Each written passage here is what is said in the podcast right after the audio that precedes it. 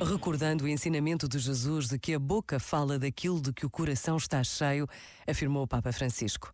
Do nosso modo de falar, vê-se imediatamente o que há no coração.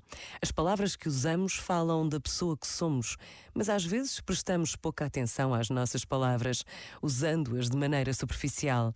Mas as palavras têm um peso, permitem-nos manifestar pensamentos e sentimentos, dar voz aos temores que temos e aos projetos que tencionamos realizar, abençoar Deus e os outros. Mas, infelizmente, com a língua podemos também alimentar preconceitos, levantar barreiras, agredir e até destruir. Com a língua podemos destruir os irmãos, a besbilhotice fere e a calúnia pode ser mais afiada do que uma faca. Este momento está disponível em podcast no site e na app.